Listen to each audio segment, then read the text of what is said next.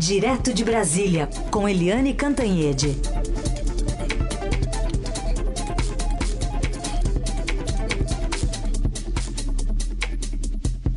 Oi, Eliane, bom dia. Bom dia, Raíssa e Carolina, ouvintes. Olá, Eliane, bom dia. Vamos começar falando sobre o registro deste domingo até da OMS, um recorde de casos globais da Covid-19. Em 24 horas foram 230.700, aliás, 370 notificações, né? E os maiores aumentos foram registrados por Estados Unidos, Brasil, Índia e África do Sul, de acordo com esse relatório diário da, da organização da OMS.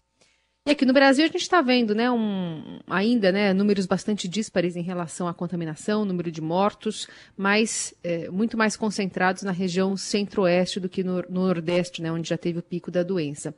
E ainda estamos há 59 dias sem um ministro da Saúde. É, boa lembrança.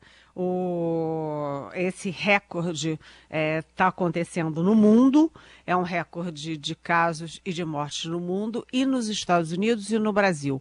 Quer dizer, o Brasil e os Estados Unidos estão puxando essa, esse recorde tão macabro. Né? Nos Estados Unidos, todo dia, todo dia, é, e eles agem como se tivesse tudo bem. É mais ou menos como no Brasil, né? Todo mundo agindo como se estivesse tudo bem, já abrindo muita coisa, São Paulo abrindo, é, abrindo comércio, é, alegando que tem o que está chegando no platô. Agora, é, uma coisa é a capital, outra coisa é o interior, uma coisa são as regiões, como você estava dizendo, e a situação é muito grave, porque o Brasil já tem 72 mil mortes. Gente, 72 mil mortes é uma tragédia, né? Nove estados e o Distrito Federal estão registrando um avanço assim significativo da doença. Já temos 1 milhão e 900 mil infectados, inclusive o presidente da República. Aqui, no, aqui em Brasília, é, no Distrito Federal inteiro, o governador Ibanês foi muito elogiado no início, porque ele foi um dos primeiros a fechar as escolas, fechar o comércio, fechar tudo, a seguir a recomendação do isolamento. Depois é, ele todos os louros ele foi jogando fora pela janela porque ele foi abrindo atabalhadamente, abre, fecha, aí vai para a justiça, abre de novo, fecha de novo, virou uma grande confusão e agora o Distrito Federal já supera 70 mil casos de Covid e já tem 827 mortes. Evidentemente, as áreas mais pobres, mais concentradas, são as que estão, as que estão mais sofrendo nesse momento e são as que têm é, menos amparo público e mais ignorância da população, que não usa máscara, que se aglomera, que faz festa, é, enfim. É, tudo muito, muito ruim porque a doença continua inclemente e continua avançando. Helene, nesse contexto a gente teve aí no fim de semana o ministro do Supremo Tribunal Federal, Gilmar Mendes, no sábado, ele participou de uma videoconferência realizada pela revista Isto É, e aí o ministro disse que o Exército estaria se associando a um genocídio. Foi uma referência aí à crise sanitária, né, instalada no país aí com a pandemia, agravada pela falta de um titular no Ministério da Saúde. Vamos ouvir o que disse aí o ministro Gilmar. Nós não podemos mais tolerar essa situação que se passa com o Ministério da Saúde. Pode ter estratégia, pode ter tática em relação a isso, mas é impossível, não é aceitável que se tenha este vazio no Ministério da Saúde. Pode-se até dizer, ah, a estratégia é tirar o, o protagonismo da, do governo federal, é atribuir a responsabilidade a estados e municípios. Se for essa a intenção, é preciso fazer alguma coisa. Isto é ruim, é péssimo para a imagem das Forças Armadas. É preciso dizer isso de maneira muito clara. O Exército está se associando a esse genocídio. Não é razoável. Não é razoável para o Brasil. Bom, e o Ministério da Defesa respondeu com a nota aí, enumerando atividades aí, dizendo que o Exército está participando aí do combate ao coronavírus. E aí, Helene? Pois é, ontem, inclusive, eu estava conversando com uh, gente do Ministério da Defesa, né, oficiais do Ministério da Defesa, porque o quem primeiro sentiu as dores foi o ministro da Defesa, o general eh, Fernando Azevedo Silva. Ele ficou furioso na, na expressão de um oficial para mim, ele ficou furioso com essa declaração.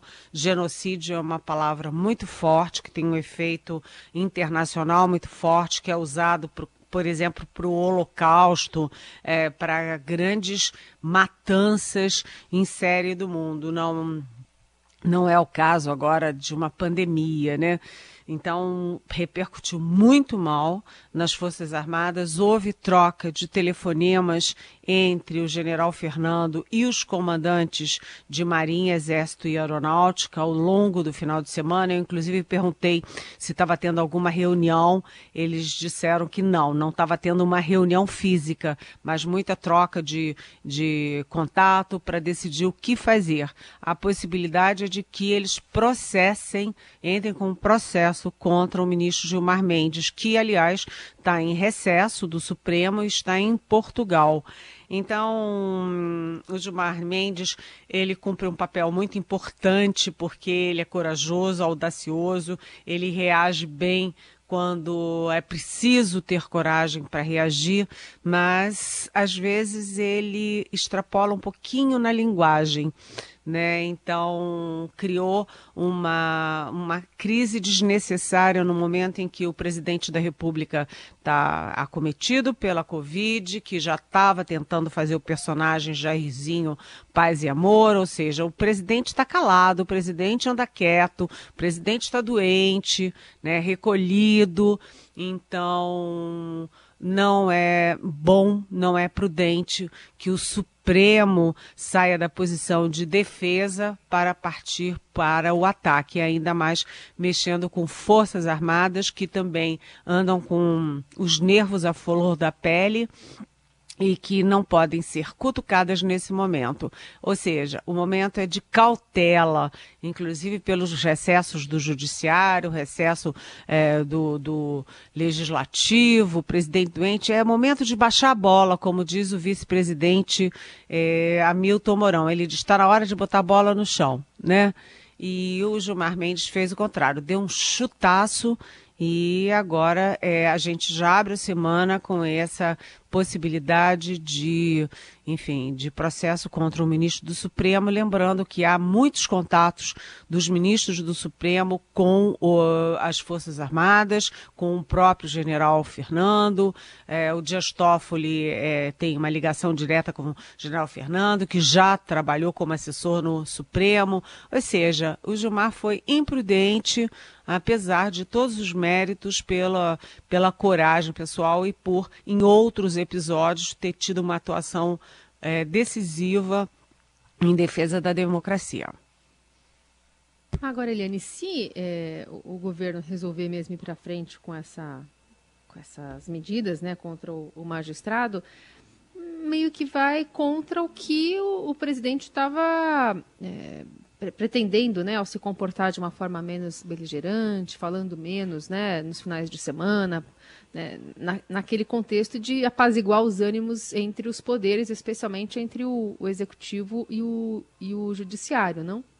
Pois é, ali é, ficou uma, um empurra-empurra. Quem é que atacou primeiro? O Bolsonaro e o executivo atacaram primeiro ou o Supremo é que atacou primeiro. Na verdade, todo mundo sabe que os ataques começam com o presidente Jair Bolsonaro, começam, é, começam com os filhos dele, enfim. Foi se transformando num clima de guerra entre judiciário e executivo. E o Supremo é, reagiu reagiu em autodefesa e em defesa da democracia. O, o, presidente da República e os filhos dele não podem fazer o que bem entendem. Mas agora o Gilmar Mendes deu munição para que o Supremo seja atacado, porque ao atacar o ministro, é, eles, é, os, é, as Forças Armadas também vão, vão criar um mal-estar com o Judiciário. É uma ação toda contra o momento, o momento de paz, o momento de bandeira branca. Agora a gente conhece a personalidade do presidente Jair Bolsonaro, Carolina. A personalidade dele é beligerante. Ele, evidentemente, entre Supremo e Forças Armadas, ele vai tomar as dores das Forças Armadas. O general Fernando não soltaria essa nota e não ameaçaria com o processo sem ter é, conversado com o presidente, ou seja, isso tudo reabre as feridas, reabre tudo o que a gente estava vendo muito prejudicial ao país. A gente tinha passado semana passada, é, apesar de todas as os saculejos, né? que a gente viu, mas a gente estava num ambiente político bem mais apaziguado por causa do presidente que se recolheu, que parou de falar ali na saída do Alvorada, que está quieto. A, a única voz dele agora é via Twitter. Mas, enfim, agora essa fala do Gilmar Mendes reabre as feridas, reabre a beligerância e as Forças Armadas, em vez de é, tentar é, falar diretamente com ele, tentar uma solução ali negociada, não, partiu para o ataque também.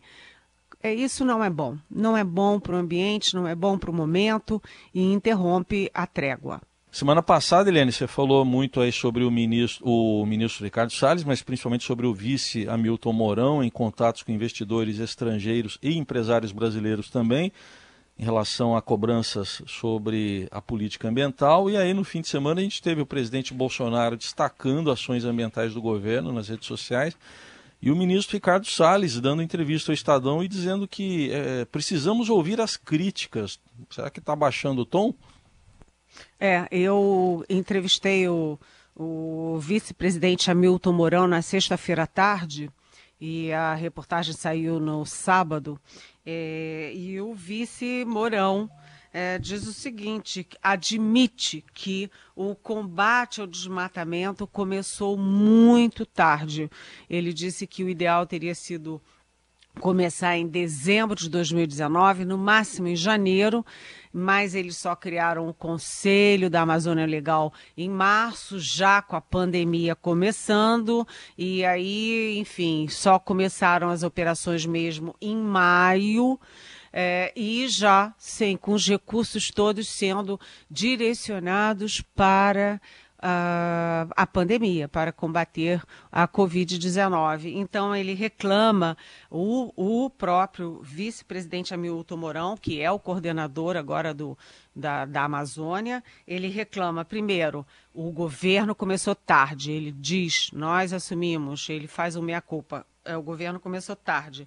Segundo, o monitoramento é, é péssimo na, na visão dele. Aí ele cita é, o próprio INPE, o DETER, o PROD, ele diz que o monitoramento feito no Brasil é de quando a queimada já aconteceu. Né? Então faz a contabilidade e ele diz que o ideal seria um sistema de monitoramento em tempo real. Tem lá um início de incêndio ou um início de desmatamento, você já vai e age é, automaticamente, rapidamente. O problema é que isso tudo custa muito dinheiro, satélites de alta precisão, moderníssimos, e não tem dinheiro. Então ele reconhece que o, é, o monitoramento é péssimo na visão dele, né? E diz o seguinte, que não tem dinheiro. Ele diz que não tem dinheiro, diz que o fundo da Amazônia não pode ser usado, são quase 30 milhões de reais não pode ser usado porque ele entra, ele é computado no teto de gastos, não dá para fazer. É, e também a questão do, dos, do fundo da Operação Brasil Verde, é um fundo do Ministério da Defesa e o Ministério da Defesa ainda não viu um tostão furado disso, porque, enfim, por causa da pandemia e tal, ele diz que defende as, o Ministério da Defesa, diz que as Forças Armadas estão cortando na própria carne para poder fazer um mínimo de trabalho. O fato é que ele diz isso, o fato é que o, o Ricardo Salles diz que é preciso ir para a Europa para, enfim, saber, ouvir a Europa. Não precisa ir para a Europa coisa nenhuma, precisa fazer a coisa certa, porque a Europa já deu todos os recados. A gente viu, já tem falado aqui sempre na Rádio Eldorado, que os fundos de investimento que tem 3,5 trilhões de dólares. Eu estou falando 3,5 trilhões de dólares para investir no mundo. Estão avisando para as embaixadas brasileiras que não estão muito dispostas a investir no Brasil, não, porque o Brasil não cumpre seus compromissos é, de, de preservação do meio ambiente, preservação das vidas indígenas, das reservas, ou seja, está deixando a desejar na área de direitos humanos, que hoje é um tema mundial. E, além disso, os próprios brasileiros, os é, representantes de bancos, de grandes empresas, grandes conglomerados, também já avisaram para o governo: olha, assim não dá. E o, tudo que o, o, Ricardo Salles fala nesse momento é visto com muita desconfiança, porque é, o cerco se fechou. Ele não tem apoio dos ambientalistas, não tem apoio da opinião pública, não tem apoio agora nem do agronegócio, nem das empresas. Ele está pendurado numa única mão, que é a mão do presidente é, Jair Bolsonaro. E essa mão a gente sabe que tem limite até quando Bolsonaro vai sustentar o ministro é, que tem aí processo, já foi condenado na justiça em primeiro grau, está é, sendo agora acusado pelo Ministério Público, enfim. A situação do Ricardo Salles é periclitante. Eliane, uma pergunta aqui da nossa ouvinte Maria. Ela fala aqui: sempre uma dupla querida. Vocês poderiam perguntar para Eliane, na sua visão, como podemos pressionar governos a priorizarem a ciência e a educação? No Dia da Ciência ainda está. Não, esta ainda é negada e ignorada por muitos. A educação também. Pergunta a nossa ouvinte Maria. Oi, Maria. É, eu concordo plenamente com você e aqui no Brasil a gente está vendo uma tragédia, né? Porque o governo Jair Bolsonaro é, trata a cultura como uma coisa de esquerdista, de comunista, ele põe as pessoas erradas nos cargos errados na hora errada, né? Então são, você olha o Ministério, a Secretaria de Cultura, ele acabou com o Ministério da Cultura e a cultura virou uma secretaria toda é, congestionada por pessoas que não entendem nada de cultura a partir, inclusive, dos secretários. Já está no quarto secretário, todos eles muito problemáticos. Aí você vê a ciência é, em relação à educação. A educação tem uma ciência, uma política educacional. Vélez Rodrigues, é, o Weintraub, esse, o coitado do Decotelli, que era toda uma fraude. Agora, esse novo ministro, ministro é, Milton Ribeiro, que é um pastor evangélico e que acha que tem que espancar as crianças com dor para que as crianças é, enfim, é, sejam, sejam, façam tudo direitinho. É tudo uma tragédia, mas a pior tragédia, sabe? É, a mais triste é na saúde, porque é uma pandemia desse tamanho, nem ministro a gente tem. Como fazer isso? pressionando, criticando e cobrando, como fazem os fundos internacionais, os conglomerados brasileiros, porque só pressionando para tentar algum tipo de luz, algum tipo de bom senso. Helene, é, você também destacou na sua coluna né, que essa união do Supremo nesse momento, você falou mais cedo disso, é, é mais para esse primeiro semestre que já acabou. Para o segundo a coisa muda? Pois é, o Supremo, esse primeiro semestre, ele foi é, muito firme e muito unido, eu chamo de monobloco, no, na defesa da democracia e para conter os ímpetos golpistas do bolsonarismo. Então, ele deu sucessivas decisões fez sucessivas manifestações em uníssono mas quando chegar no segundo semestre, quando reabrir aí o judiciário, a gente vai ter um problema, que é o seguinte: o Supremo tende a voltar a se a rachar e rachar ao meio, metade para lá, metade para cá, por causa da Lava Jato. O presidente Dias Toffoli tomou uma decisão a favor da Procuradoria-Geral da República e contra a Lava Jato. E quando ele tomou isso, uma decisão é, monocrática durante o recesso, ele que, como presidente, decide, e isso vai parar ou numa turma ou no plenário. E aí essa unanimidade do Supremo esfarela e voltam as velhas brigas, as velhas idiosincrasias em torno da Lava Jato. Então, atenção ao Supremo. Muito bem, essa é a Eliane Cantanhede. Lembrando que você pode mandar sua mensagem para cá com a hashtag Pergunte para Eliane. E esse comentário, essa coluna, fica disponível também para você ouvir nas plataformas de podcast e também no portal do Estadão. Eliane, obrigada, boa semana, até amanhã.